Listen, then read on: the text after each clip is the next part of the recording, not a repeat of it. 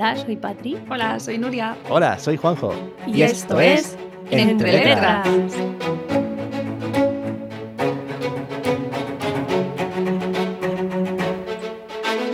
Hola chicos y chicas, ¿qué tal? ¿Cómo estáis? Muy buenas. ¿Qué Nuria y tal? Juanjo, ¿cómo estamos? Hola, hola. ¿Qué tal? Bueno, aquí vamos, aquí vamos pasando la COVID. Bueno, por segunda vez, ¿no?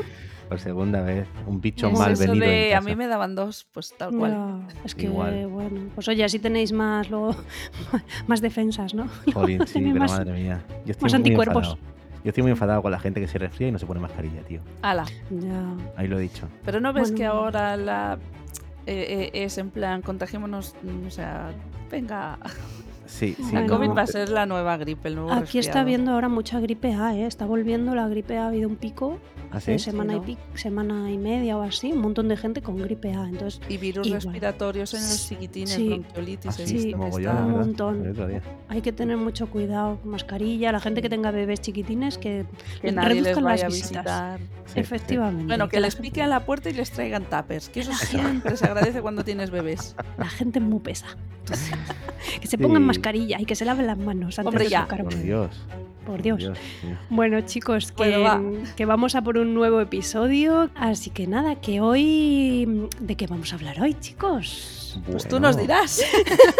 Bueno, hoy realmente vamos a hablar de una cosa que ya hemos tocado en otro episodio. Eh, que fue el tema de las antologías. ¿vale? Entonces no nos vamos a repetir explicando lo que son las antologías. Quien quiera tener más información, si os parece, que escuche el episodio que hicimos sobre enviados espaciales eh, para entender un poco pues, qué es esto de las antologías de relatos, cómo funciona. Y hoy vamos a hablar de otra antología muy especial eh, que se llama Disconectados. Eh, quien nos siga por redes seguramente habrá oído o habrá leído, o nos habrá oído y leído bastante sobre esta antología. em, que trata, son relatos, son 20 relatos eh, en los que de alguna manera se trata, eh, bueno, iba a decir que se trata la discapacidad, no exactamente. Hay personajes con discapacidad, pero el foco del relato, la trama principal, no gira en torno a esa discapacidad.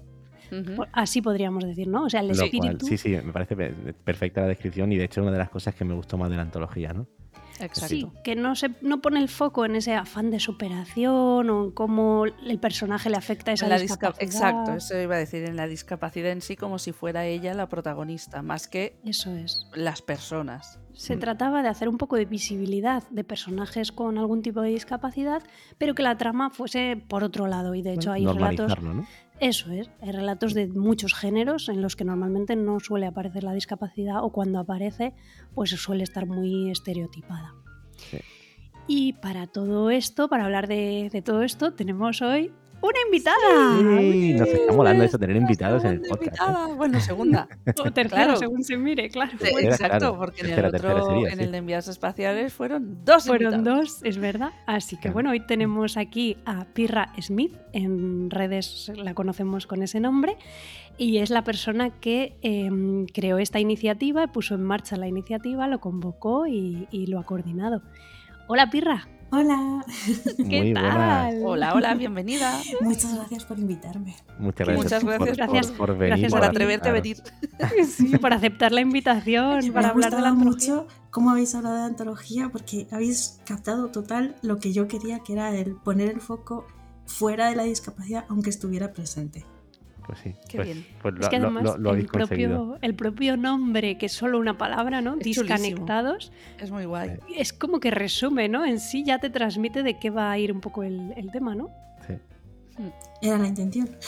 Te costó, te costó elegir este nombre de Pues disconectados. estuve como dos o tres meses dándole vueltas a, al- a la palabra disconectados.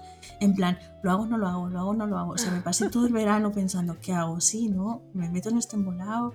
¿O es que va a ser complicado? Y si nadie, y, y mandando emails, oye, ¿tú te, te apuntarías a esto? ¿No te apuntarías? Y luego ya, pues, eh, si no recuerdo mal, en septiembre no me lancé ahí, en plan, venga.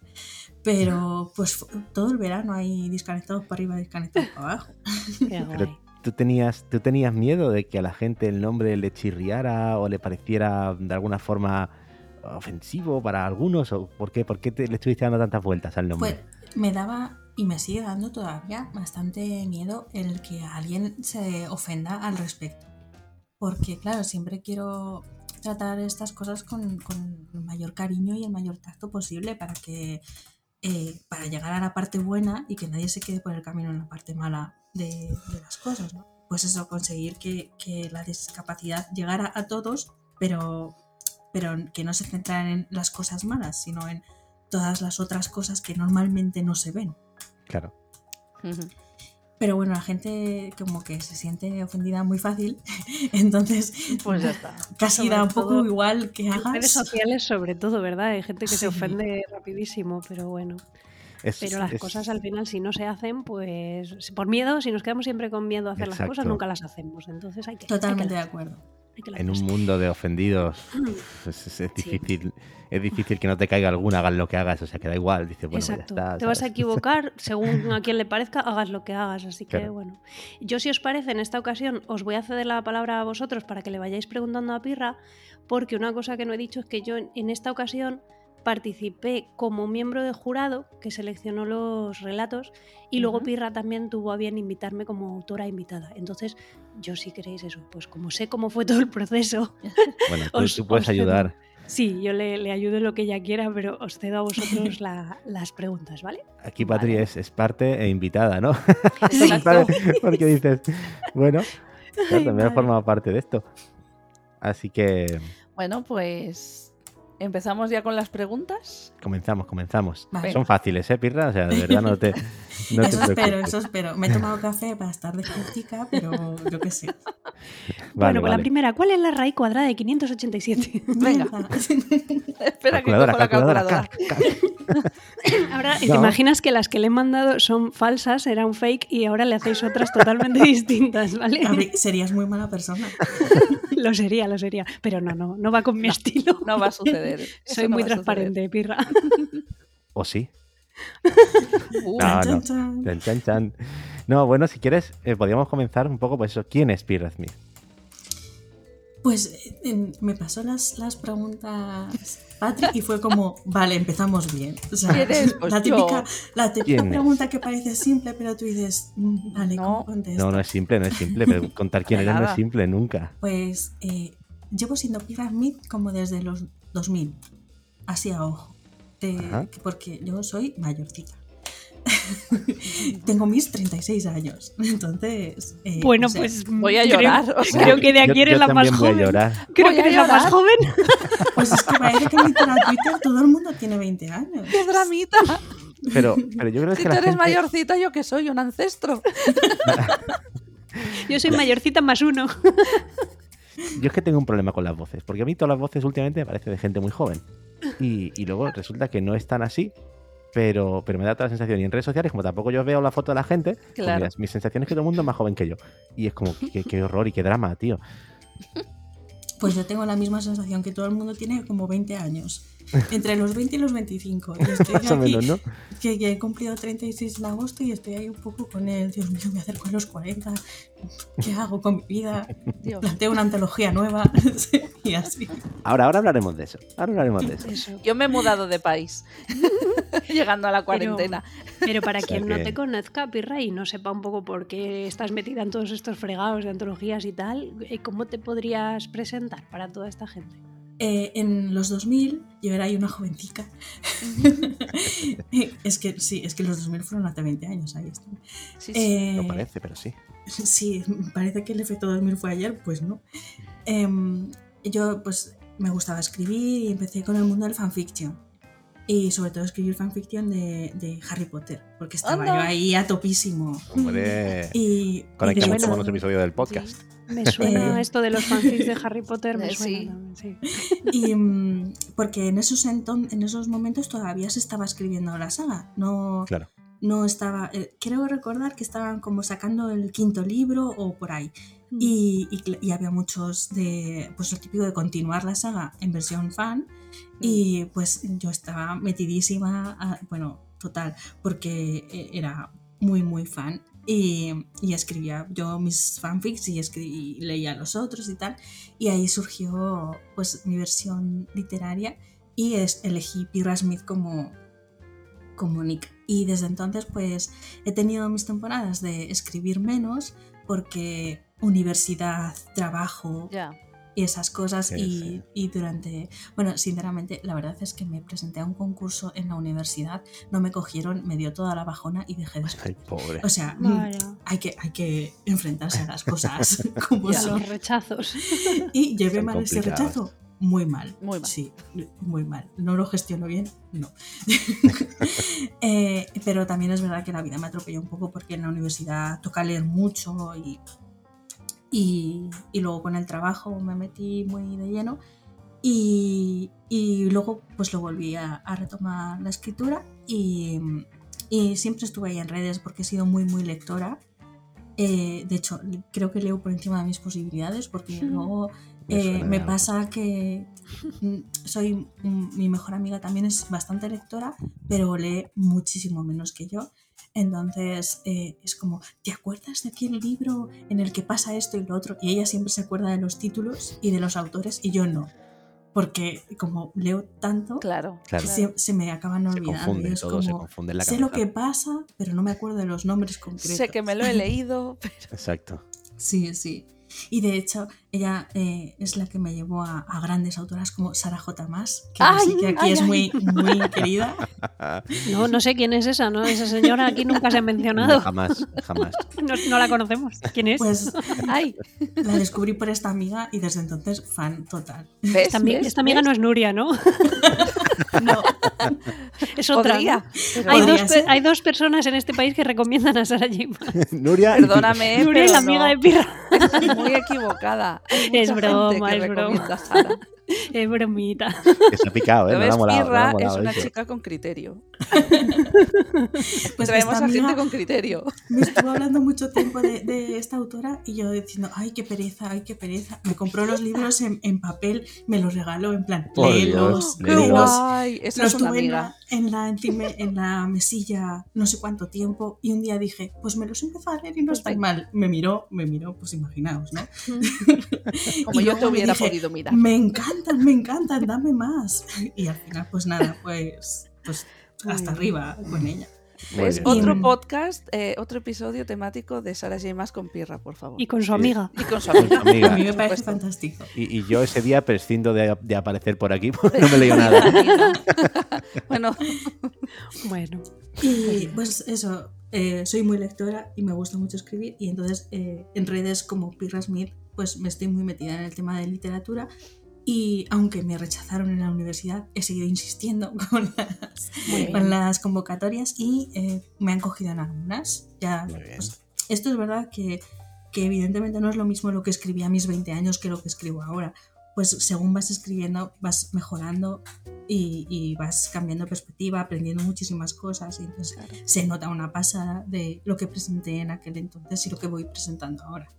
Entonces, pues nada, una aprende al final. Igualmente con los rechazos, siempre que te rechacen algo, acuérdate de J.K. Rowling, ¿no? Y ya está, y se te quitan los eh, eh, males. justo iba a decir eso. Eso es. Sí, Que a ella también la rechazaron y mira. No sé cuantísimas veces, ¿no? El manuscrito, el primer manuscrito, yo creo que lo presentó a 20 editoriales que la rechazaron antes de ¿eh? que la Sí. cogieran en uno. Sí. y ahora, y ahora fíjate. Y ahora fíjate. O sea que. Desde aquí de Irlanda oímos los cabezazos de las editoriales. Bom, Los bom, editores que la bom. Rechazaron. y, y Around. Muy bien. Pensando ese dinero que no habré ganado. Exacto. Seguimos, Oye, y. ¿y por qué decidiste crear esta antología? ¿Algún. Bueno, ¿por qué? ¿Por motivos personales? ¿Por, por qué? Pues eh, fue un poco mm, mezcla de todo porque, em, por un lado, eh, conocía a varias personas que, que hablaban de discapacidad y luego, por otro, eh, me metí yo en el embolado de pedir mi propia...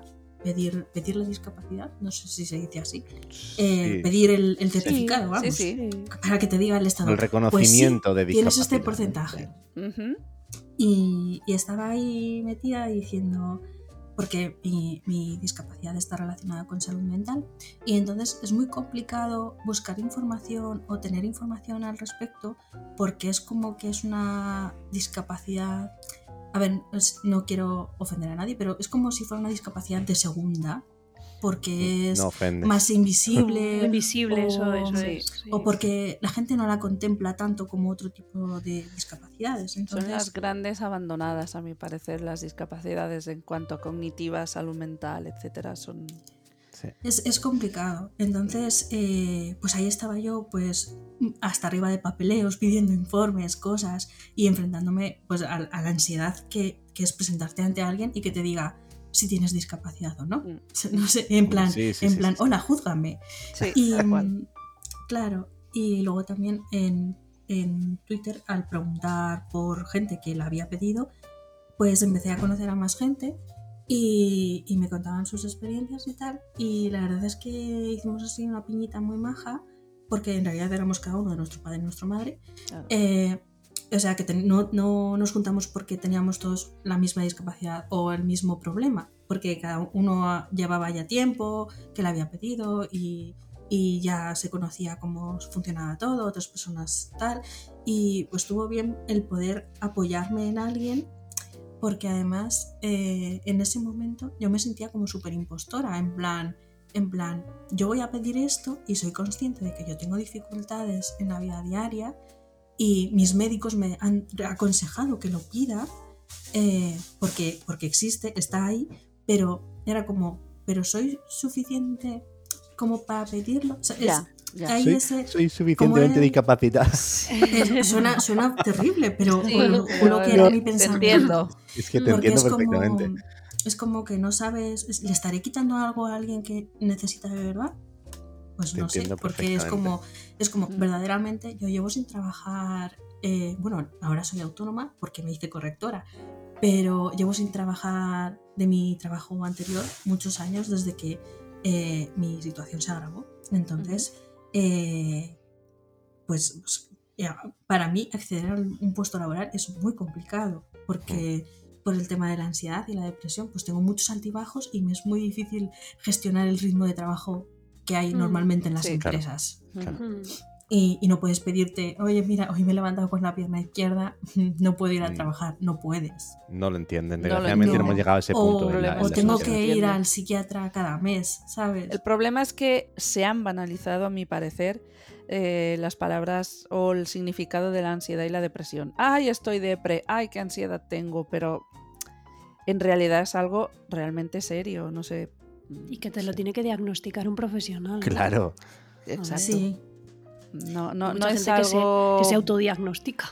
Sí, no, no es algo tonto, no es algo baladí. Ay, es que tengo ansiedad. Hostia, la ansiedad y la depresión te pueden mm, pues dejar de no poder hacer nada. Lo que decías tú de levantarte un día y decir es que no me Es veo no puedo". capaz de, es de que hacer hay, nada. hay muchos grados y puedes tener ansiedad Además, en plan, tengo un examen y tengo ansiedad y es Claro. legítimo que sientas por ansiedad. supuesto. Que nos puede Pero- pasar a cualquiera. Te- luego te enfrentas al, al examen, lo haces y te sale Y bien. se te va. Y, y no es que no hayas sentido ansiedad, sino que la has sentido en un grado pues superable. No te voy a decir bajo, porque, Mm. porque lo puedes pasar realmente muy mal, pero lo has, lo has podido gestionar. Es, es- a veces la ansiedad es un eh, no voy a quedar con gente porque no puedo salir literal de casa como si hubiera una puerta eh, que me lo impidiera, Ujú. que no puedo abrir. Entonces, Sí, sí, claro, sí. es, es un, es un abanico muy amplio de, de posibilidades. Bueno, yo eh, lo voy a decir porque no, no me avergüenzo, tengo trastorno límite de la personalidad y depresión grave. Y, y las dos cosas juntas pues me dificultan mucho el, el día a día. Mm, Y, y normalmente pues intento hablar abiertamente de ello porque, porque el trastorno límite de hecho está muy estigmatizado por, porque los trastornos de personalidad normalmente están como muy, uy, eres psicópata. O sea, ya pasas directamente de trastorno de personalidad a, uy, eres psicópata. Es que no se, se, fri- se frivol- Directo. se Nos molan. mucho, Sí, sí, sí, ¿no? Nos molan las etiquetas mogollón porque nos Sí, simplifica la vida, ¿no? Y Uy, sí, Ah, las entonces- etiquetas soy súper fan. O te dicen, eres bipolar, ¿no? Yo qué sé, la gente confunde también mucho Ah, los bueno, sí, términos. también. Sí, también, también. Sí. Entonces, una parte de mí era quería hacer esta ah, antología eh, sabiendo que probablemente la, la discapacidad de, en salud mental sería la menos representada, pero con, con las ganas de, de que la gente viera la discapacidad bajo una luz diferente, que no fuera eh, lo que he comentado con, con Patricia otras veces, que es eh, esto de utilizarla como historia de superación, que es como el, el discurso típico que tiene que ver Sí. con discapacidad, siempre en, oh, mira todos los obstáculos que ha superado. oh, Además que es qué bien". Es agotador, te sientes con una presión de, Dios mío, es que tengo... Y con tengo- esa visión paternalista, ¿no? De, Sí, hay que "Mírale". demostrarle al mundo que podemos para que además los demás, los que no tienen discapacidad, se Mm. puedan ver y decir, si este lo ha conseguido, anda Eso que yo no he leído comentarios de Si con este toda la buena fe, ¿eh? Sí, pero. que de pero hecho hubo una movida en mucho. Twitter este verano justo por eso. No sé si os acordaréis. No me Sí, acuerdo. porque Eh, la una, foto una con- foto La sí, foto, sí, de la señores, que además es de Ah, unos amigos sí. nuestros. y unos papás que iban con perro guía y con sus dos Y con bebés. sus dos gemelos, los dos papás y alguien- ciegos y con sus hijos. y alguien les hizo una foto furtivamente por la calle, ¿no? Por- desde Exacto. atrás. Y una foto con Y entonces la publicó y dijo, para que luego nos vayamos quejando de chorradas. Eso es. Mira, es como qué ejemplo, ¿no? De superación. O y sea, es el tío, lo hizo con, el tío lo hizo con toda su buena ver, intención. Sí, eso, claro. es, eso es, que el Por tío lo hizo supuesto. con buena intención y se entiende el fondo, ¿vale? Pero lo Claro. que se criticó mucho es que les tomó la foto sin su permiso y la subió sin su consentimiento. Por O sea, supuesto. si les hubiera pedido permiso y les hubiera dicho, oye, mira, si nos importa, os hago una foto, la voy a subir a mis redes sociales y tal, pues a lo mejor la gente no se Claro, hubiera y los otros hubieran consentido. tanto. Pero claro. bueno, eso mm, no quita el hecho de que muchas veces se utiliza la discapacidad también para decir, ah, si estos han superado, yo también. Y es como, no, no. O decir eso, lo que tú decías de, mira, si este ha superado esto, yo me quejo por chorradas. Oye, no, cada uno sus Cada chorradas, entre suyo. comillas, a lo mejor son súper importantes y lo que para mí es algo que yo podría superar, lo que decía ahora Pirra, algo que para mí es perfectamente superable, es lícito que para otra persona le suponga mucho estrés. Es que todo es muy relativo. Sí. Sí. Es muy complicado porque, porque mucha gente lo utiliza para banalizar el sufrimiento. Y es Sí. muy triste el, el tener, porque no hay comparación posible. Es, No. eh, Claro. cada, sin discapacidad directamente, cada persona es eh, diferente y puede afrontar las, los baches de la vida de forma muy, muy distinta. Entonces ya con, con discapacidad, ni siquiera dentro de, pues yo conozco muchas otras personas con, con TLP y nos parecemos como una castaña. Claro. Pues Y es como tenemos- los ciegos. Como, como la Claro. eso te iba a decir. Hay ciegos que a lo mejor te ven a ti y dicen, jo, pues yo eso que tú haces no soy capaz de hacerlo. O otras cosas que hace, yo qué sé, entre nosotros mismos, nosotros tres. A mí cuando alguien me dice, jo, es que eres una crack porque haces muchas cosas, digo, oh, pues si conocieras a mis amigos Nuri y Juanjo, yo no soy nadie comparada con ellos. No, eso no O sea, es verdad. no eso no es verdad. No, No, es pero que yo que sé, hay cosas que hacéis vosotros que a mí me parecen virguerías, ¿sabes? Entonces, bueno, y tenemos los tres la misma discapacidad. Sí, pero es pues- que además ni siquiera la discapacidad, la discapacidad en sí es igual para cada uno. No somos ciegos totales, otros con Claro. grados de baja visión. es que es- madre Y mía. las herramientas que cada uno tenga para hacerle frente es o, la- o el, o el entorno que tenga, el, el apoyo que Es tenga todo. alrededor, la red de Es que es apoyo, es todo. todo, todo, es todo, todo. es todo. Y el contexto lo marca. O sea, al final no tiene nada que ver alguien que no tenga apoyo, alguien que no tenga tal, o simplemente que sus herramientas para enfrentarse a ciertas cosas sean diferentes, como tú decías, ¿no? Entonces, mucha gente dice, no, si tú puedes hacerlo, yo también voy a poder. O si yo puedo hacerlo, tú también. Dice, pues, Pues no, no, ¿por no qué? tiene Pues por no qué. tiene por qué. Pues no tiene por qué. Yo le he visto esto, muy- un símil muy, muy enorme con la maternidad. Porque Ay, Dios. no es lo mismo enfrentarse, enfrentarse a la maternidad con apoyo de familia, sin apoyo de familia. Ah, sí, claro. con abuelos cerca, sin abuelos cerca. Tal cual. Con, con, con conciliación en tu empresa, sin conciliación en tu empresa. Todos son baches que hasta que no te, te encuentras en la situación, no te das cuenta de la cantidad de, de barreras que hay en la sociedad solo porque has sido madre o padre. Sí. Y tienes un, un- un niño, un bebé, un lo que sea. Y, y si encima tienes una discapacidad y eres padre o Bueno. madre, ya, vamos, El es día A siempre ver, te vámonos. aparecen opinólogos y que te dicen cómo has y cómo no has. Bueno, cuando tienes bueno, es- discapacidad ya ni te cuento. Bueno, cuando yo he hablado alguna vez de, de- de mi trastorno, mucha gente me ha dicho, en plan, ¿y con ese trastorno te han dejado ser madre? Y es como, Anda. es como muchas gracias por confiar. Bienvenido al mundo fascista, ¿sabes? Dices, vamos a ver. Y es como, como, Bueno, para mí es importante que la gente crea en, en las demás personas y es como, déjame intentar ser capaz. Pero más que me ha molado el, ¿y te han dejado? Perdona, ¿quién me Sí, tiene sí, que si ¿Quién dejar? me tiene que dar ¿sabes? permiso? ¿Quién me tiene que dejar?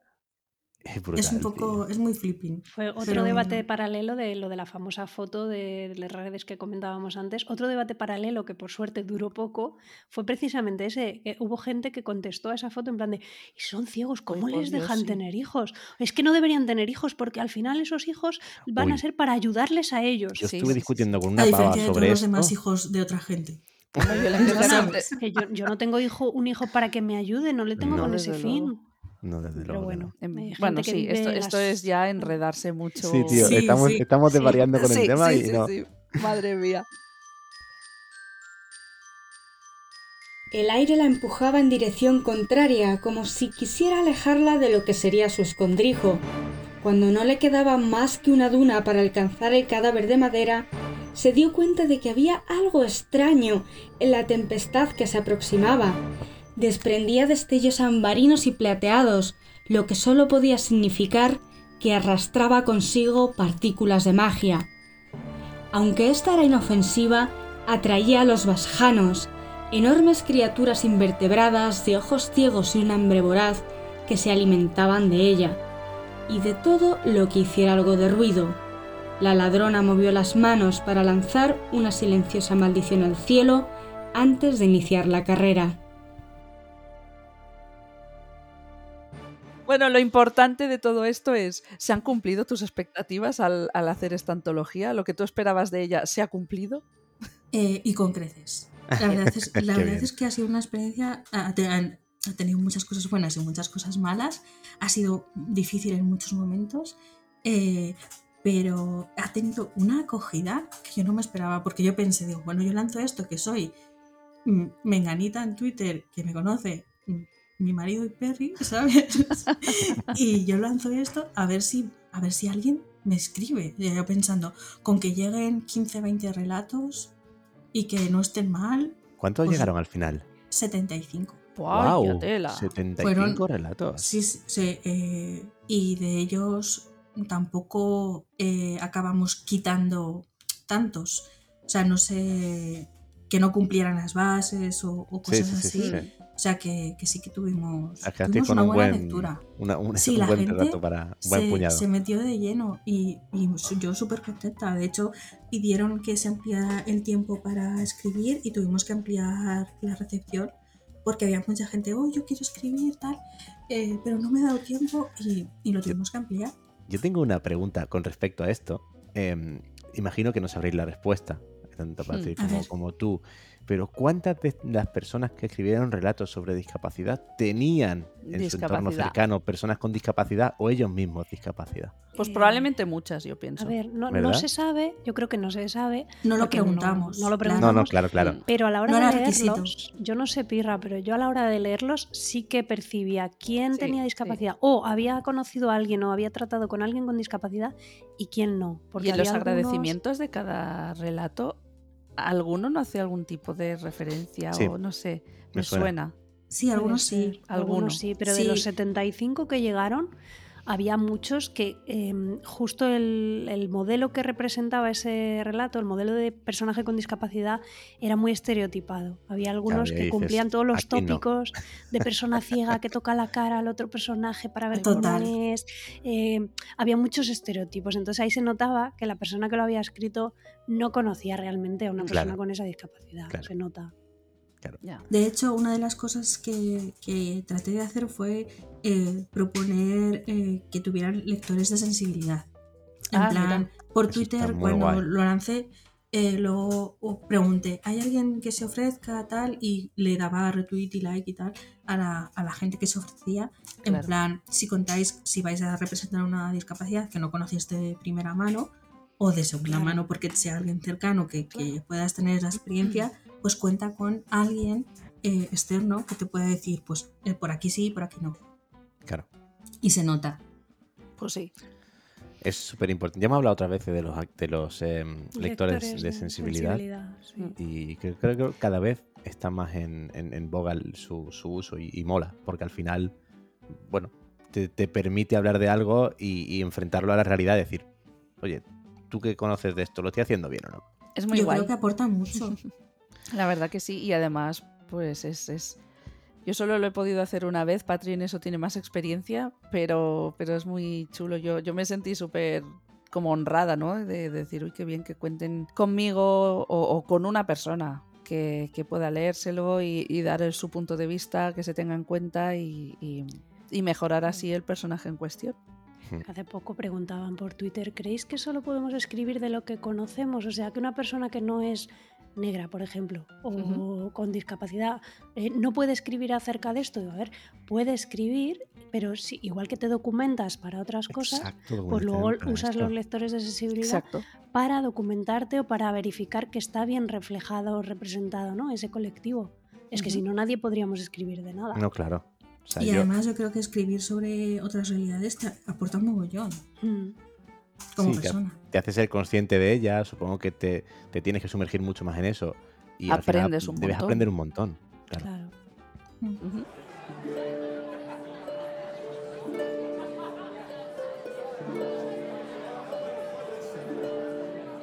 Como si me hubiera leído la mente, alguien entre el público alza la voz sobre las demás para formular una pregunta.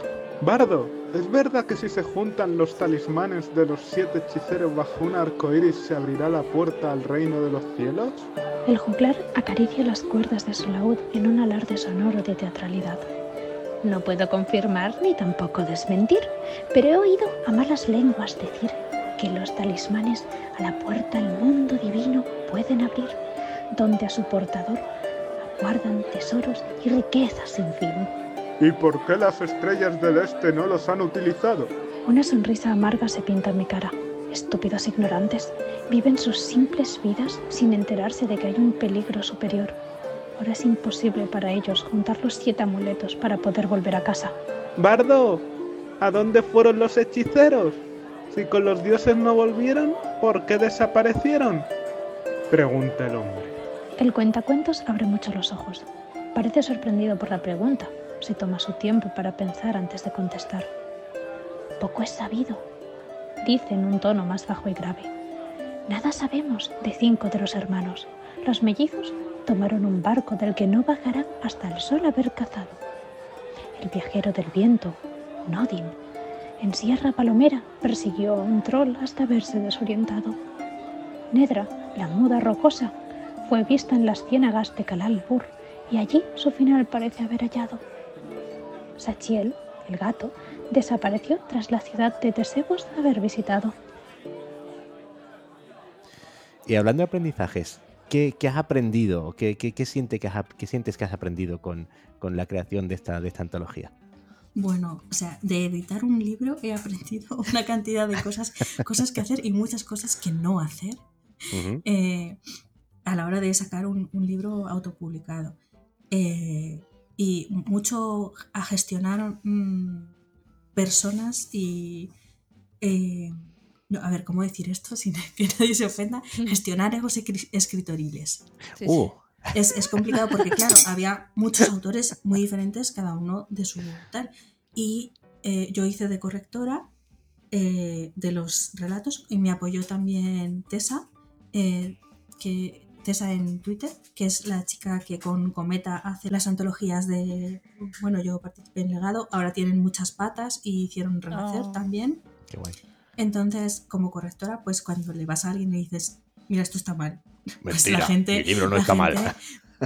normalmente, bien, bien, no se lo toma. En general, la verdad es que casi todos los autores aceptaron las correcciones súper bien, en plan, mira, esto es de esta otra manera, esto queda mejor de así y tal. Em, y, yo traté de, respetar las voces de, cada uno eh, lo mejor posible. Pero es verdad que, pues lo típico de discutir es que esta coma no va aquí. Por ejemplo, ¿no? Y esas cosas de decir, vale, ¿hasta dónde, hasta estás poniendo aquí los cocones encima de la mesa? ¿O hasta qué punto tengo yo que discutir contigo por una coma? ¿Qué batalla tengo que ganar o tengo que luchar o cuál no? Claro, y luego, pues, pues, eh, un poco, pues, yo nunca había tratado con una ilustradora para, para un proyecto y Black Cat ha sido maravillosa. Eh, luego, pues también en, gestionar los rechazos que tuvimos, pues algunas personas me escribieron, oye, ¿por qué mi relato no ha sido seleccionado? Tal. y también Claro. de decirle, pues mira, es que había, pues de personas ciegas recibimos un montón. Mm. Había, pues no te voy a decir la mitad porque no, no lo tengo contabilizado, pero había muchísimos. Y había como personas, eh, las discapacidades de ceguera, de sordera y motora, pues era como las tres cosas que más se repetían. Entonces también eh, quisimos buscar algo que, que no fuera eso. Un equilibrio, ¿no? Claro. Claro, para representar un poquillo más, más diferencias. Claro. Entonces a lo mejor era un relato, un relato maravilloso, pero ya teníamos muchos de ese estilo. Ya. Qué difícil, ¿verdad? Hostia, sí. Claro, y al final, pues eh, no sé cómo se sintió Patricia al respecto, pero yo al final soy simplemente una lectora, no soy una persona que tenga una opinión súper válida de la, de la literatura, ni, Claro. ni soy súper elevada, ni, ni mi criterio es el mayor del mundo, simplemente es esto me gusta más que esto, ¿sabéis? Simplemente es... Además, Es un- éramos siete, siete personas éramos en el jurado. Eh, sí, Sí, ¿no? Siete Sí. personas que dentro de nuestros conocimientos, pues luego cada uno tiene sus gustos personales, unos han leído más de un género, otros más de otro. O sea que lo primero era, primero primerísimo, que cumpliera las bases, mínimo. Mm. Y luego pues es que entran cosas como la originalidad, el estilo, que te guste más, que te guste menos. Entonces, bueno, pues es verdad que hubo algunos que estaban muy bien escritos, pero a lo mejor pues no eran tan originales como otros, que es lo que decimos siempre, que cuando te rechazan en una antología no es que tu relato sea malo, es que a lo mejor han llegado otros que son más originales o que, que aportan más, entonces que, que hay que seguir probando, que la gente no, no se desilusione, hombre, que lo siga intentando. Y hay que dibujar una línea en algún lado. Y, y cuando la Claro. pones dices, pues es un poco arbitraria, pero es hasta aquí. Porque. ¿cuántos relatos publicamos? Pues 15 más 5, más 5 invitados. Podían haber sido 20. Hmm. Perfectamente. Sí. O sea, quiero decir, ¿por qué decidimos 15? Pues porque pensé que 15 más 5, 20 quedaban bien en páginas. Y al final han salido.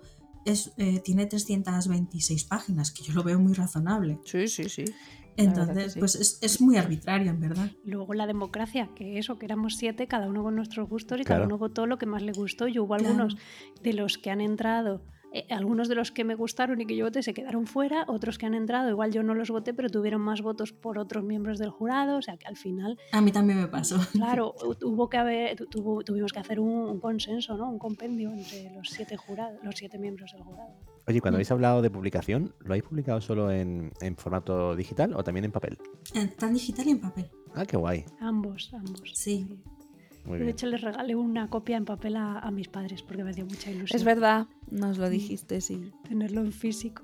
Vale, y no lo hemos dicho, pero entonces, ¿dónde podemos encontrar esta antología? Está disponible en digital y en papel en Amazon.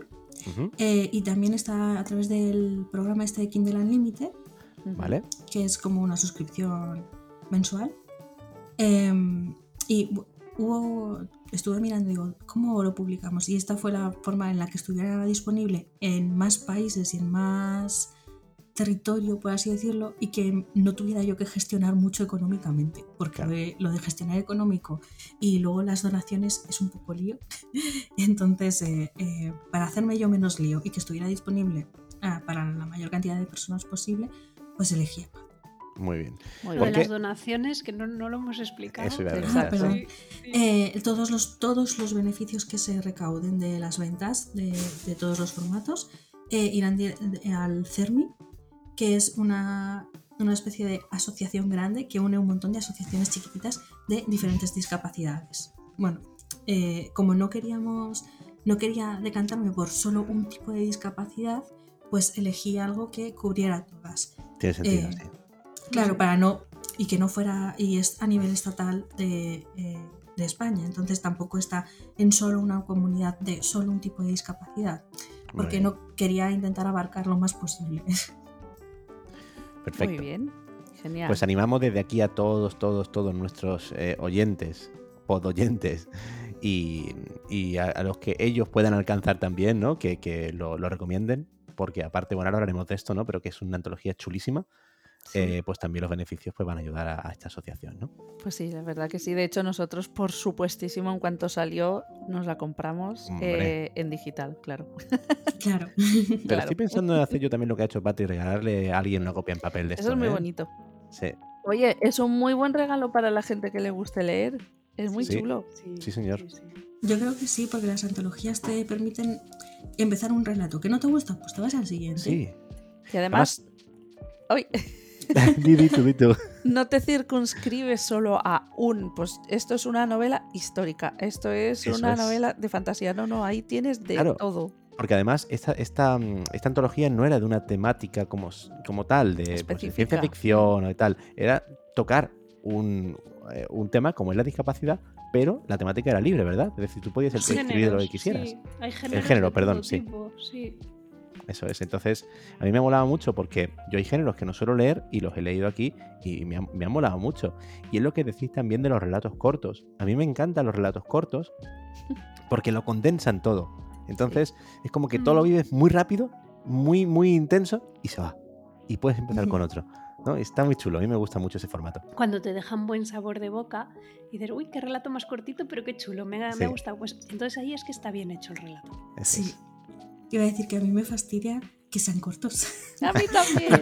Yo soy muy de, de, De sagas. sagas. Sí, soy muy de sagas. Entonces a mí, claro. que me dices, esta es una saga de siete libros y digo, no tiene nueve, ¿sabes? Exacto. Yo soy como tú. Pero no quería decirlo, digo, Los relatos cortos se me No, hacen no, muy cada uno. y es como, no, por favor, dame más.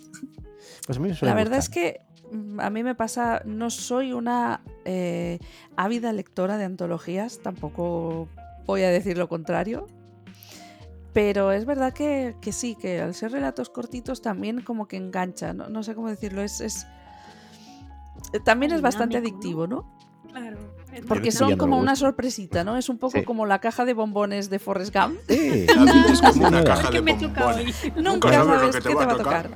Pues un poco con los relatos. Entonces, pues los vas degustando y es, ah, pues este, meh, bueno, vamos a ver el siguiente. Y ese es, es también eh, tiene su encanto. Aunque es verdad que a mí las sagas, pues. Porque, claro, en un relato corto, si me empiezo. El problema es que me puedo empezar a encariñar con los personajes y ya está. Ya no hay más. ¿Y qué Sí. pasa? Y entonces, mm, bueno. En las antologías que hay tantos autores diferentes, lo bueno es eso, que va- vas conociendo, no es solo un único autor, que también hay antologías de un único autor, pero en estos casos te ayuda a conocer además diferentes formas de escribir y a diferentes autores, ¿no? Y si te gusta en esa antología, dices, bueno, pues voy a buscar más de este autor que me ha gustado. Sí, Sí, a mí me gusta mucho conocer autores a través de antologías. Sí, luego tienen lectura, de verdad que yo, pues si te digo la verdad, no conocía casi a ninguno. Y, y hay unos cuantos relatos que me han gustado Yo sí mucho. de Twitter. Sí, de Twitter, ¿no? Pero está hay bonito un- también eso, que mucha gente de la que ha participado que no son autores conocidos, entonces les Exacto. ayuda a eso, a darse a conocer. Sí, que lo que hablábamos también de enviados espaciales, ¿no? Que, que- que esto sirve, Mm. ¿no? Para, para los autores noveles, ¿no? Que ahora hablaremos de esto también. Ojalá, es- ojalá les sirva de plataforma para, para subir Ojalá, un poquito pues más seguro. en su, en su carrera. He de decir que en Amazon, que estuve mirando las reseñas, son muy positivas. O sea que tenéis que estar, tenéis que estar contentas porque la verdad que, que lo que yo he visto ha tenido muy buena acogida por, por los, por los que la han comprado. O sea que genial. Qué guay.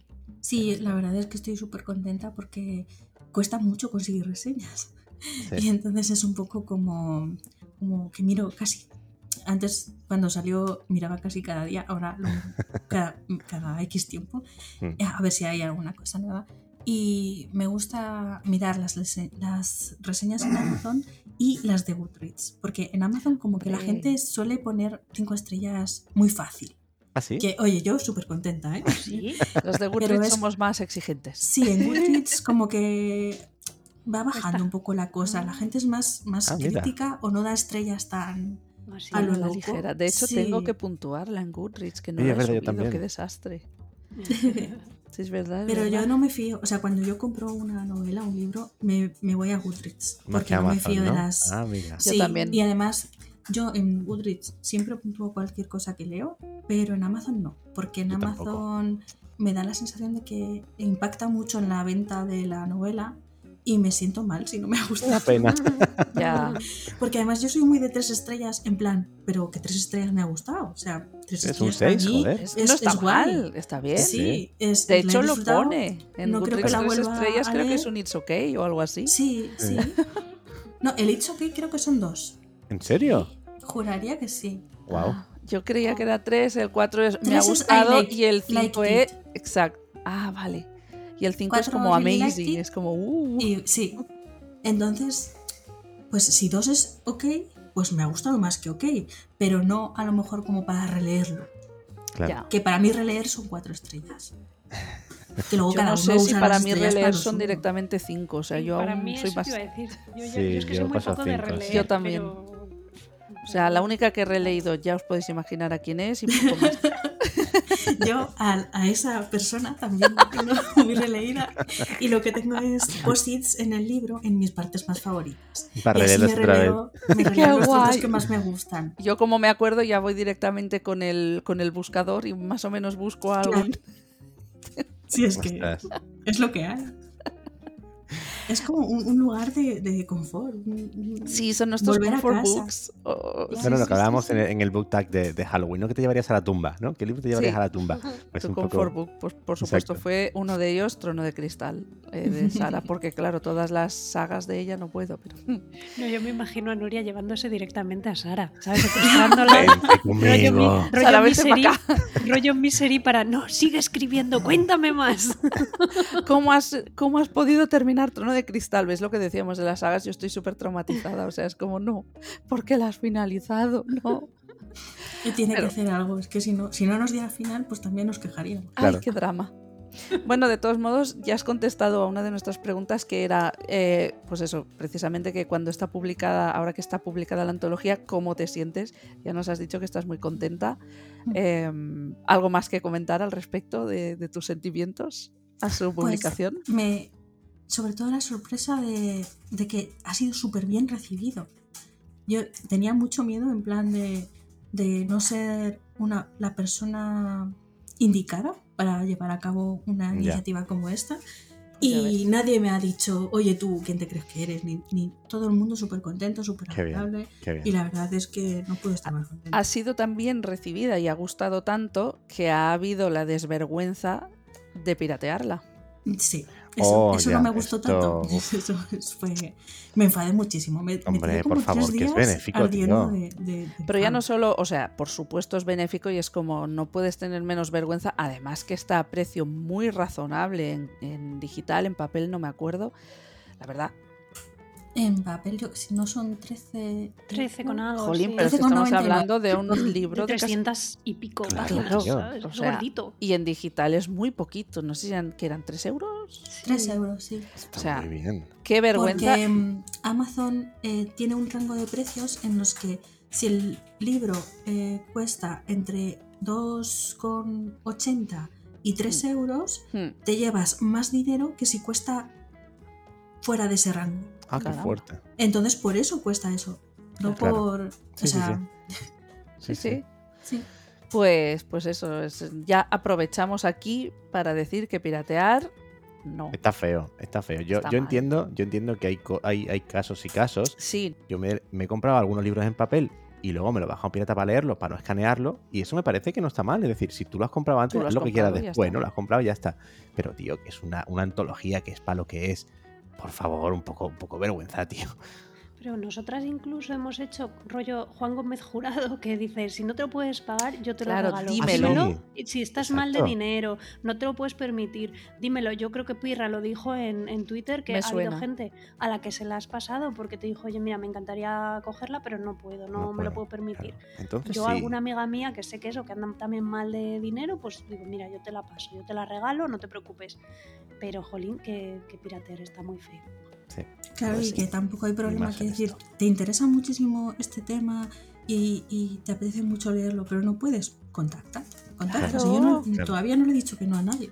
Ahora es que no estamos hablando de, no, de, de- de- de Stephen King, ¿vale? Que tiene millones de seguidores y tú dices, bueno, mira, está feo, pero Stephen King no se va a llevar nada, ¿sabes? Yo qué sé. Si no va a dejar de comer. Porque Claro. Joder, Pero- pero esto, tío. Claro. Ay, bueno, pero está bien hacer ese apunte. La Sí. piratería en principio no. No, Eso es. chicos, no.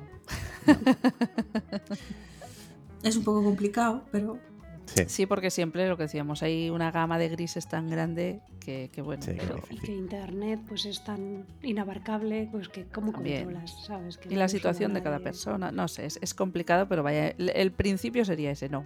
No hay que pensar Pero en si nos autores. estás escuchando y has pirateado la antología, por favor, Exacto. déjanos una reseña en Goodreads.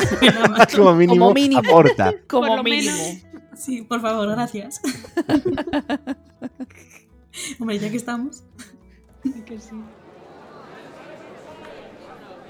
Arrastró la silla con un chirrido para sentarse frente a mí, y entre el olor de las colonias pegajosas y dulzonas, me di cuenta de que Naroa olía a flores secas, a primavera y a menta. Pasé la mano por la mesa, llena de surcos y marcada por años de universitarios graciosos. Nunca entendí la necesidad de marcar con tu nombre el mundo y dejarlo para siempre. ¿Por qué, si algún día nos iríamos y nadie se acordaría de nosotras? ¿Y por qué es ese... mm, A ver, tú has participado en varias antologías, Pirra. Sí. Entonces, eh, ¿por qué? Quiero decir, ¿por qué consideras que es importante este formato para los autores? Pues creo Para los que- autores noveles, especifiquemos. Bueno, para todos, pero los noveles sobre todo. creo que las antologías te dan como una chispita para que es como el tema o el género o la idea para cosas que a lo mejor tú no escribirías de por sí. Porque es como, yo te digo, ¿por qué no escribes una historia con un protagonista con discapacidad? A lo mejor nunca se te había ocurrido, pero cuando yo te lo digo, tienes ahí un chis- una chispita de la idea. Y yo creo que es, eh, es una forma de explorar formas de escribir diferentes. Eh, por ejemplo, eh, en- dentro de, de- eh, ahora en diciembre sale la antología de la edición, es la de la constelación de un abrazo, que me han seleccionado. Eh, enhorabuena. Uh. Y eh, llevo tres años participando en la convocatoria de ELA. He intentado escribir terror, he intentado escribir ciencia ficción. Eh, spoiler, sale mal, no me seleccionan durante dos años. Y este último año, pues o yo he mejorado o mi idea era más, eh, más apta a lo que estaban buscando o no se sabe, pero pues este año sí que lo han seleccionado. Qué bien. Y además hay representación de discapacidad. Mola, ah, mira. mola. Otra que hay que leerse. Otra que leerse. Sí, apuntémosla para el año que viene. Es. Entonces creo que, que te permite explorar cosas y luego pues también yo creo que es un poco trampolín porque te conoce gente, dice, ah, pues si me ha gustado esto corto, a lo mejor me gusta esta otra cosa larga que tiene. Y, y a lo mejor pues consigues lectores.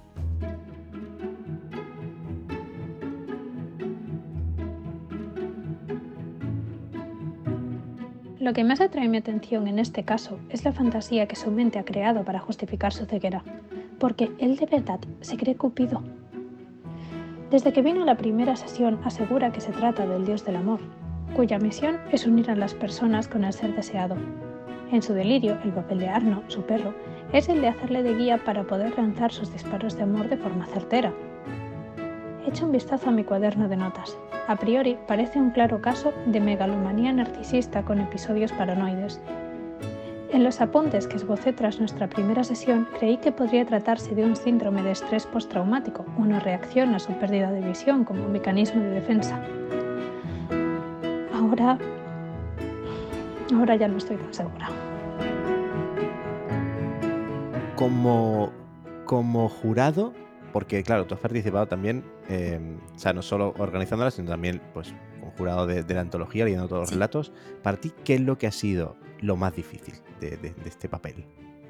Eh, el tener que decir este sí, o sea, el decir que no a algunos que me gustaban. Porque eh, pues eh, decidimos eh, que se publicarían 15 y a lo mejor a mí me gustaban 20. Ya. pero había que, cinco a los que tenía que decir que no.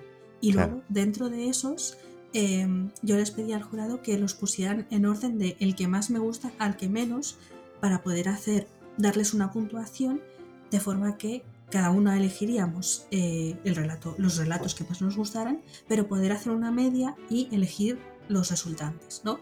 Hmm. Entonces el poner uno por encima de otro fue súper difícil, porque era como, es que me gustan por igual, es que no puedo decidir. Y, y saber que al darle a uno más puntos que a otro, a lo mejor uno se quedó fuera de la Claro. selección, porque Ya. yo le había puntuado, pero las demás juradas no. Y entonces eh, saber que algunos que me gustaban se quedaron fuera, pues fue un poco eh, corazón roto. Ay, pobre. Oye, ¿eran todo chicas las, las, los- las juradas? Del... Casualmente sí. Sí, ¿no? Juradas fueron todas chicas. Ajá. Interesante. Pero en cambio Todas- autores no. ¿No? Todas con alguna discapacidad o relacionadas con, de alguna manera, ¿verdad? Con el mundo de la discapacidad O la literatura. O la Sí. literatura. Y Ajá. la maquetadora y la ilustradora también. Ah, muy bien. Mm. Genial, porque oye, de primera mano es eh, la mejor manera de la que se puede, ¿no? Exacto. Eh, no te pueden decir que has votado sin saber de qué estás votando. ¿no? Exacto. Por decir. ¿Y tenéis No. alguna anécdota así para comentar en la creación, el proceso de la antología, entre las juradas? Pues la verdad es que en- fue cuando teníamos los 15 eh, relatos finales, eh, les estábamos dando una vuelta y hablé con una de las juradas y me dijo, pero ¿te has dado cuenta que estos dos en realidad no cumplen del todo con las bases? Y fue como, Hostia. ¿qué dices? Y fue como, claro, es que si los miramos desde esta perspectiva, Ya. no es que no cumplieran, sino que la discapacidad que se representaba era muy, muy light. Vale. Y entonces, Muy al anecdótica, ¿verdad? Dentro Sí. del relato. o sea, que- estaba, pero. Y eran unos relatos maravillosos, pero comparado con el resto, no, no había esa representación tan consciente, por así decirlo. Vale. Y, y al final, pues dije, bueno, pues estos quedan aparte, entran los dos siguientes de la lista y nos quedamos con esos. Y fue un momento de, de al final se te puede pasar cosas, Claro. por así decirlo. Por ¿no? eso erais siete, mira. Porque Exacto. donde no está una Sí, llega sí. otra. Claro, Exacto. yo quería tener pues la perspectiva de, de cuantas más personas mejor, siempre dentro de, de un... Siendo siete ya éramos, ¿eh? Oye, yo le he preguntado a Patri también, que ha sido jurado, para ti qué ha sido lo más difícil de, de- de- de puntuar esto. Aparte de tener que gestionar el leer la marabunta de 75 relatos, que fueron dos, yo creo que lo leí en dos meses más o menos, porque claro, teníamos un plazo que cumplir Claro. para poder sacar el fallo en, en tiempo. Eh, pues lo que decía Pirra, el ordenar los 15 que más me habían gustado, primero escoger 15 y luego ordenarlos del que más, más al a que menos. menos. Uf, eso sí que fue mm, sufrimiento. O sea, Sí, ¿no? ya- fue sufrimiento total. Pero, pero bien, yo es que además me ponía en el lugar de, de la persona que lo había escrito y que le ibas a tener que decir, no, mira, pues Sí. está muy bien, pero no. De hecho, yo le dije a Pirra, digo, hay algunos de los que quiero, si puede ser, em, saber quién ha sido y, hablar con ellos, porque algunos me gustaron un montón, estaban muy bien escritos, pero no pudieron entrar. Sí. Ya.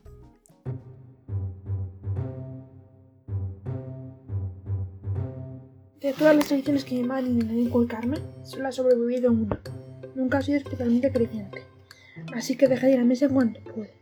Tampoco soy mañosa, apenas puedo coordinar los dedos de mis manos, por lo que hacer punto nunca me entusiasmó. Sin embargo, sí conservo su vena cotilla, su capacidad y placer por inmiscuirse en- asuntos ajenos.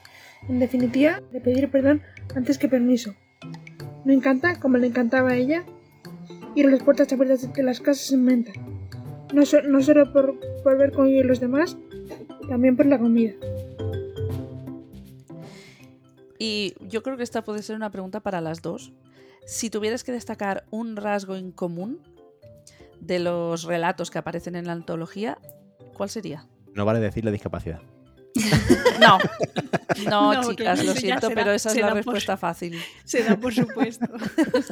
Yo creo que, que hay mucho respeto por las discapacidades representadas.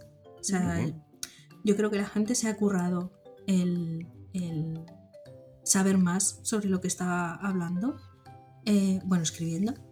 Y incluso en los relatos que no se seleccionaron se notaba que, que había muchos que la gente había intentado plasmar ahí eh, lo que había encantado de, de la discapacidad seleccionada. Y, y eran súper, súper respetuosos en plan intentando no poner burradas que me- yo me daba mucho miedo. Digo, cuando empecemos Ya. a leer verás tú qué cosas van a aparecer por aquí. Y salvo, había unas cuantas cosas que era un poco en plan, ¿qué me has enviado, hijo mío? Pero, pero las menos. Qué guay. ¿Y tú, Patri? Yo me quedo con la sensación de normalidad, de normalización. Que lo- se lo leía a una persona en Twitter que lo había leído y, o puso una reseña, no me acuerdo, y decía, jo, qué bien sentirme representada con personajes que mm, y en historias que tratan la discapacidad con naturalidad perfectamente integrada dentro de la historia. Hmm. Y, y es con lo que me quedo, con esa naturalidad y esa normalidad, ¿no? De, vale, sí, tiene una discapacidad, pero la historia trata realmente de otra cosa, la trama va de otra cosa, la discapacidad está ahí, pues como si el personaje es rubio o tiene, yo qué sé, Sí, sí, mm, sí. pelo- Una- Sí, pelo otra castaño característica Una más. característica, Sí, exacto. sí, entonces esa, esa sensación de, de estar representados en historias eh, con total normalidad, y eso es lo que me, más me gusta de, Y de- de la antología. Y dentro de todas esas historias, de todos esos relatos, a lo mejor no podéis decirlo, ¿vale? Pero. Pero sí, hombre, ahora que ya vamos terminando, que la gente ya le han entrado todas las ganazas de leerla, ¿Cuál ha sido vuestro relato favorito? Nos mojamos, pirra. que se mojen, que se Que se mojen. Mojen. voy a decir que em, cuando primero leímos todos los relatos, luego los vuelves a leer para estar segura de tus puntuaciones, luego los vuelves a leer cuando te dicen cuáles son los seleccionados para ver cuáles han sido los seleccionados, porque a lo mejor no te acuerdas porque has leído un mogollón. Claro. Eh, luego los tuve que leer no sé cuántas veces para las correcciones, leerlo para que ver que estaba todo ok. O sea, los leí tantas veces que acabé un poco aburrida. Pero es Ah, verdad. Oye, muy, muy que- sincera, pero te entiendo. Es que los leí claro. muchísimas veces, de verdad. Claro. Punto Hubo un- hay, hay uno que cada vez que lo he leído me he reído, que, que es el de Gerarda Magia. Oh, es, es De muy verdad, o sea, bueno. las costureras Las del tiempo es, es magnífico. Es Es, verdad, genial. o sea, cómo me he reído cada vez. O sea, es que volví a leerlo y me volvía a salir la sonrisilla. Y era como, como que todos eh, tienen su- sus cositas, eh, pero ese, por más que lo he leído, no me, no me he aburrido. O sea, ha sido como, venga, llego a este, me río un ratito y luego sigo Y trabajando. sigo.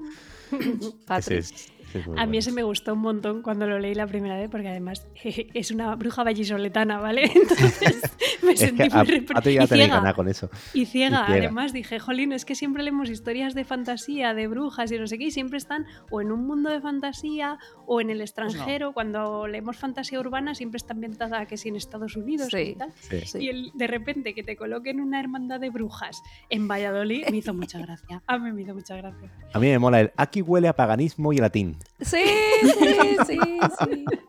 Ah, es muy bueno. Es Luego bueno. también hay uno que a mí me, me encantó y se nota que la persona que lo ha escrito tiene mucho oficio detrás, que escribe, esa es otra que se ve también las personas que están muy acostumbradas a escribir relatos, que es el del misterio de la Perús. A mí ese yo Ah, lo tuve que releer Yo también. varias Yo también. veces Mm. para entenderlo bien, pero Sí, me fascinó, sí, me fascinó. muy bueno. Y luego hay otro que yo creo que a Nuria igual es de los que más le han gustado, no lo sé, pero el de los siete hechiceros del este es así muy rollo fantasía, tiene muchas discapacidades diferentes eh, representadas. Yo qué sé, es que todos, chicos. Y además está escrito a cuatro manos, que es, A cuatro a mí me parece manos, muy complicado a Difícil, cuatro ¿eh? manos. O el de la taberna de Inkibiru también muy es muy divertido. Es muy Ese es muy cookie. divertido.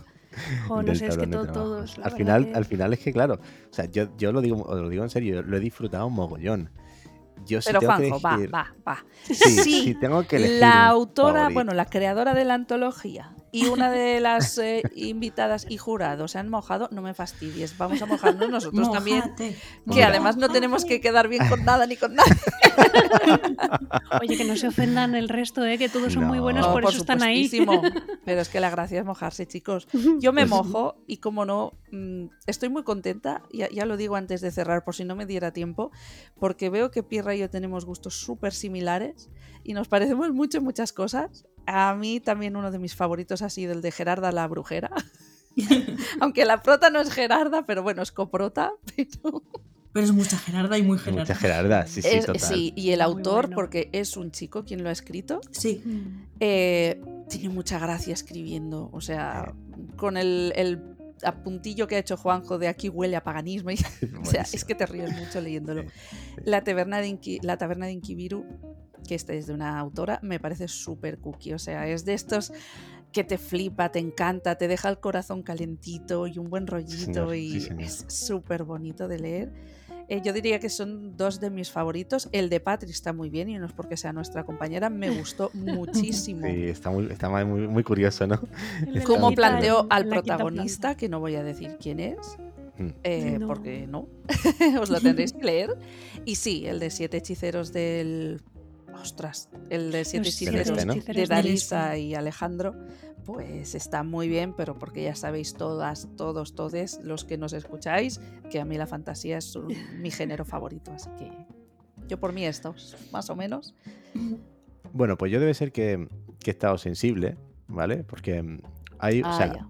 Oh. eh, hay relatos, o sea, me han gustado mucho, por ejemplo. Eh, el de la taberna me ha parecido muy divertido, lo que decís, ¿no? Y te deja el corazón calentito porque no pasa nada malo. Es muy entrañable. es todo- esa- es- es eh, entrañable, sí, ¿no? Los Es protas el, son- el- el día, ¿no? Es un día en la taberna y te cuentas sí. cosas que van pasando y está chulo. Eh, luego uno que me ha molado mucho, mucho, mucho, mucho. Quizás yo diría que es mi favorito. Es el del... Es que no recuerdo cómo se llama.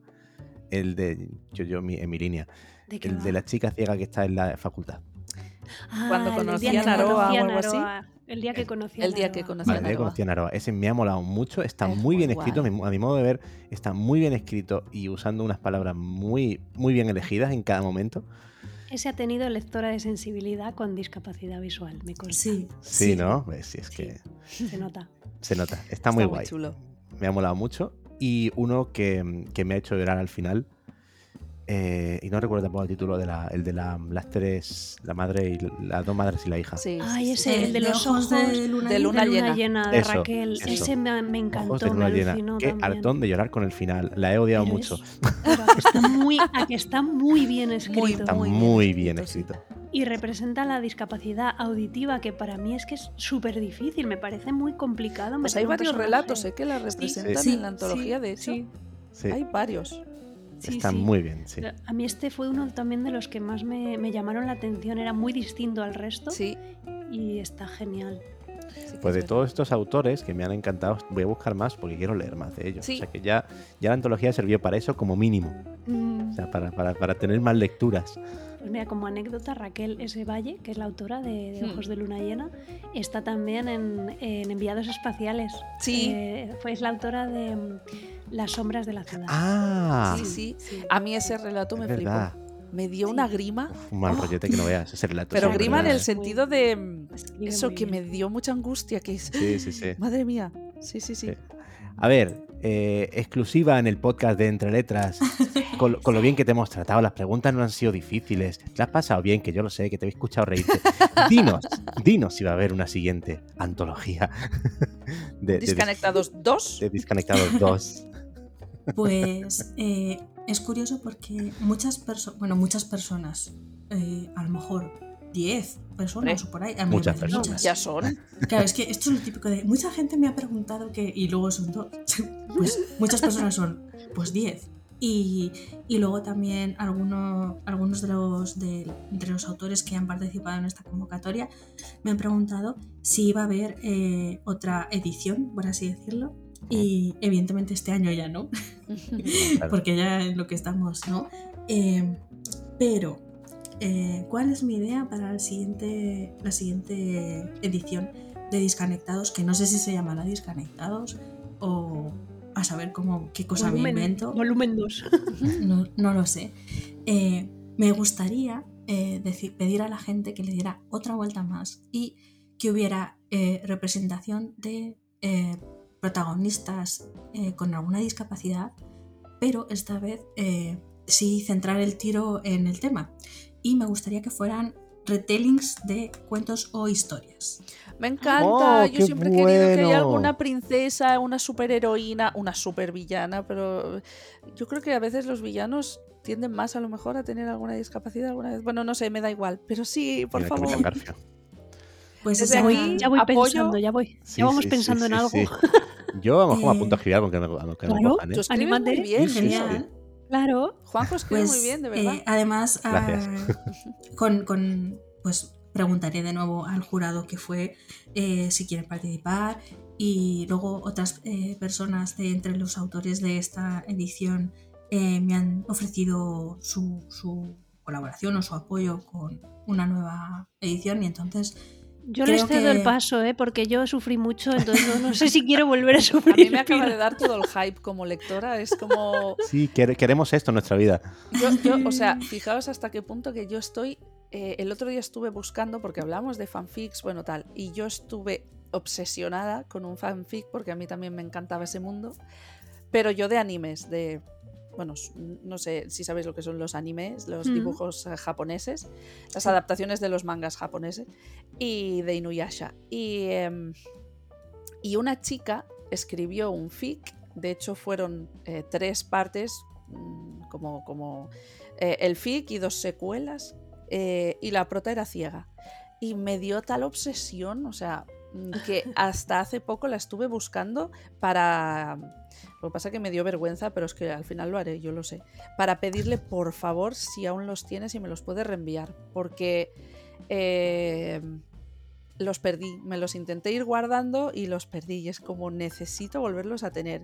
Así que imaginaos hasta qué punto vamos necesitados De, este de protas eh, molones o de, de libros, novelas, relatos que haya personas con las que nos podamos sentir identificadas.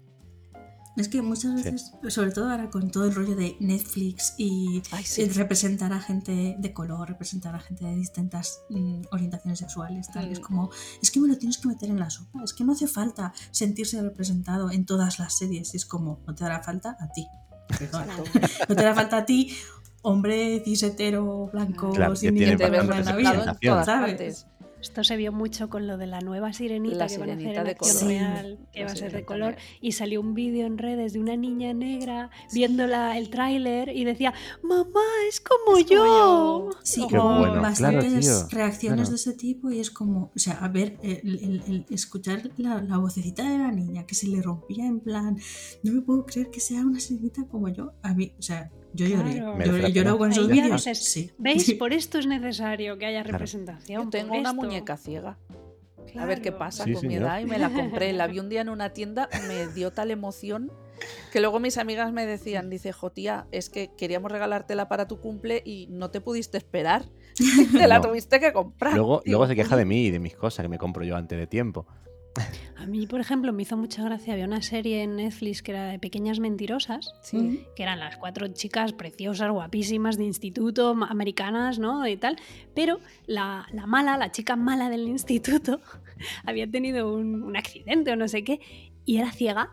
Ah, Y, y me encantó ese giro, esa, esa vuelta de tuerca de, en este caso, la, la ciega no es la niña pobrecita del instituto que todo el mundo la Sí. protege y la ayuda, era si la te mala. fijas, es lo que decía yo antes, los villanos muchas veces sí que tienden Sí. más a tener alguna discapacidad, a lo mejor que los vuelve malos. Mm, No lo sé, pero me encantaba porque cada vez que ella aparecía por los pasillos del instituto, iba con el bastón, plin, plin, ya aparecía la música de la mala tenebrosa, aquí viene la mala Qué malísima. bueno. Me- a mí me encantaba. Qué bueno. Es diferente como mínimo, ¿no? Sí, mola. Sí.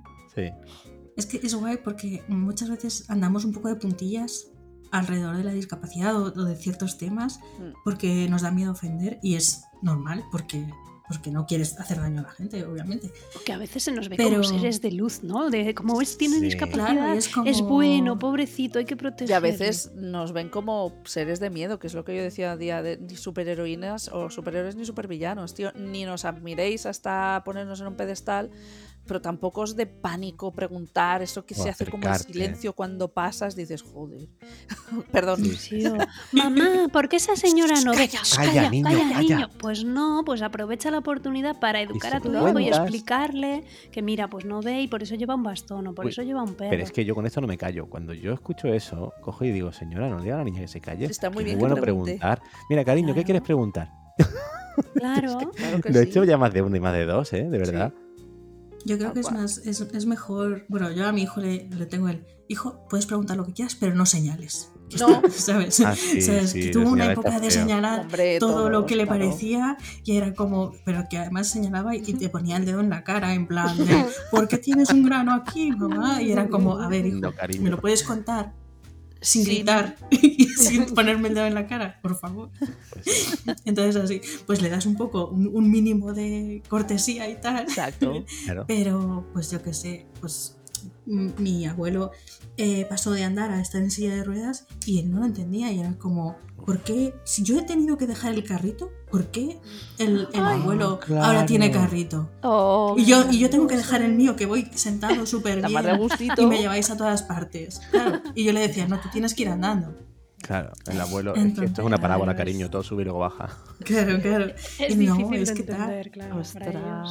Pero yo Qué creo que bueno. son, son, en plan, si tienes esa curiosidad de saber o ese, o ese querer entender, Sí. no, No es malo. No, claro. No es malo, No, no, lo está no, haciendo no. desde la maldad o desde la crítica, lo está haciendo desde la curiosidad, desde el saber y el no entender. De hecho, Exacto. aprovechalo, aprovecha esa oportunidad para enseñarle algo. Es decir, Y que ahora- he visto más padres que lo hacen que los que no lo hacen. Sí. Sí, O sea y por que- suerte cada vez más. Sí. Pero yo creo que va cambiando, exacto. Yo cuando Sí, era exacto. pequeña era la cosa, no es que sea tan viejuna, por aquí alguien haya dicho soy mayorcita ya, Y que es tengo más joven que yo. 36. Me la guardarás Pero por como te, no, como te gusta Sara, te lo perdono, lo compensa. Ah, bueno, menos mal. Pero a mí sí me da la sensación que la cosa ha ido cambiando a, a bien. Que antes era mucho más frecuente lo que decíamos de hacer callar a los niños y tal. Y desde hace un tiempo para acá, no. Los padres lo explican tranquilamente y, y que se les oiga bien, o sea, Sí, sin sí, ningún sí. tipo de vergüenza Sí, ni de sí. nada. Eso El mío, el mío está empezando ahora a querer jugar con el bastón. Ve el bastón por casa, Uy. Tiene, dos, a- tiene dos años Sí. y coge el bastón como si fuera un pastorcillo. Eric con 8 aún los flipa, o sea, aún le gusta. Y dice, batón, batón. Digo, que no, cariño, el bastón es para mamá. Y dice, para salir a la calle. Me dice, digo, sí, Uy, cariño, el bastón es para salir Ay, a la por calle. favor, qué mono. Poco a poco lo va entendiendo, Claro. claro, que mamá lleva el bastón para salir a la calle. Y nos habéis fijado que incluso a veces directamente son los padres que le cuentan, ¿has visto? Mira, este perrito es un perro guía y ayuda. Ah, sí. a-". O sea, yo he mola. visto ya incluso esa iniciativa de los propios Mm, padres que luego los pobres cuentan lo que buenamente saben, pueden, pueden, sí. y a veces dices, Dios mío, Dios mío, y me tengo que meter súper educadamente o tal, porque claro, Sí, no, no, no, pueden, no puede decir, pero es un GPS, señora, eso no es verdad. claro, claro, es que muchas veces es- el perro les lleva donde quieren ir y es como, no, no, no, no, no, no, no. No, no, no, no. Señora. Bueno, Luego es cuando viene esa persona verdad que se agacha Claro. a la altura del perro y le cuenta, pues mira, Tienes que que ir aquí. Para ir aquí. Eso, eso me ha pasado una vez con el niño que, que iba, que claro, ve el perrazo tan bonito, tan grande, y, y va corriendo a, a echar la mano y es como, Ah, no, claro. no, no, no lo toques que está trabajando. Claro. Es como, claro. tienes que dejarle porque está súper atento a lo O que tiene que hacer. pregunta. Yo soy muy de que pregunten. A mí no me importa si en general me encanta que vengan a tocarlo, pero lo que no me gusta es que, y eso me ha pasado muchas veces, vienen, y no digo los niños, precisamente ellos siempre No, preguntan. no, no, Vienen. Tocan al perro, se piran. Y se van. Tú te das cuenta "Hola, porque notas aquí". que alguien se acerca, notas que el perro se altera y dices, hombre, un buenos días, un... Un eh. ¿Puedo tocarlo? ¿Un- ¿Algo? Claro. Estaría Y guay. luego, a Pero como harías me- con cualquier perro. Aunque yo no te vaya a mover la colita y no tenga tanta gracia. Yo lo que odio, odio con todas mis fuerzas es cuando alguien le dice al niño, ay, qué guapo, no sé qué, no sé cuántos, y, y cuando seas mayor ayudarás a tu mamá y tienes que Oh, ayudar a tu mamá. horror, tío. No, Eso no nos jode mogollón a mi Nuria a hijo. mí. Claro, Bueno, no quiero que mi hijo Es una presión que, les ponen que ayudar. no tiene que tener. Claro. Claro, Desde Y esa es otra en la que perspectiva, siempre Se lo dicen, se- a, a mí también se lo han dicho. Eh, también. Así bueno, pues tú lo explicas, mira, no. Pero mm, además es curioso porque Pero tienes que ayudar a tu mamá, a tu papá no. A tu papá no. Tu papá es un hombre y ya Claro. No necesitas. Pero a tu mamá hay que ayudar. Bueno, en nuestro caso, como los dos somos ciegos, pues es a- que cuidar a tus papás y ayudarlos mucho, ¿eh? Mire, no, su tarea es ser niño y disfrutar su infancia y nosotros somos los que cuidamos de él. O sea, Exacto. Eso es Pero así. cuesta a veces entenderlo. Es complicado. Otra, antología, otra antología de personajes con discapacidad y maternidad y paternidad. Madre mía. Bueno, y te sí. metes en un fregado. Vete a saber lo que llegaría. Una antología de madres. Sí, no sí, te digo yo que no estaría. sí, porque la, maternidad tampoco está muy representada en la literatura. O son madres No. que desaparecen porque incomodan en la historia, o son que Disney, son que malas. se las Y- carga, y, que eh, carga, que da y- Casi todas. Sí, sí. Además Es te verdad, tapas ¿eh? a la madre porque como el padre está ahí a figurar, Sí, Pues ahí lanzamos la, la idea a alguien que la recoja si quiere, que una antología de maternidad o de. Sí, yo ya tengo mis movidas, gracias. No me metáis en más. Patri, ¿la recoges tú? No, yo no, puedo, ¡Toma! no puedo, no, no, no, no, no. O sea, llevo siete años para escribir la novela, tú me ves a mí con tiempo para convocar, organizar una antología. A ver, que si me dices no hay huevo, pues yo recojo el guante, ¿vale? Pero ahora mismo no, no, no, no, no puedo. No la puedo. de sujétame el cubata al final, ¿eh? Lo estoy viendo, ¿eh? Lo estoy viendo. Entre No. lo tierno y esto. spoiler, alerta spoiler para quien vaya a hacer una antología. Parece que no, pero lleva una cantidad de horas importante. Me lo Sí, sí, imagino. sí, sí, sí. Tiene Sí, y toda no pinta. solo la lectura primera de, de todos los que se presentan, es que luego hay, si quieres sacar algo, Corrección, la edición. algo bien, porque no- se suponía que la antología iba a salir en junio. Y al final, entre unas cosas y otras, eh, entre correcciones extra, eh, ilustraciones que, pues, es lo que tiene trabajar con personas con, con discapacidad, Mm. que a lo mejor un día se levantan y no pueden trabajar Claro. porque su discapacidad no se lo permite.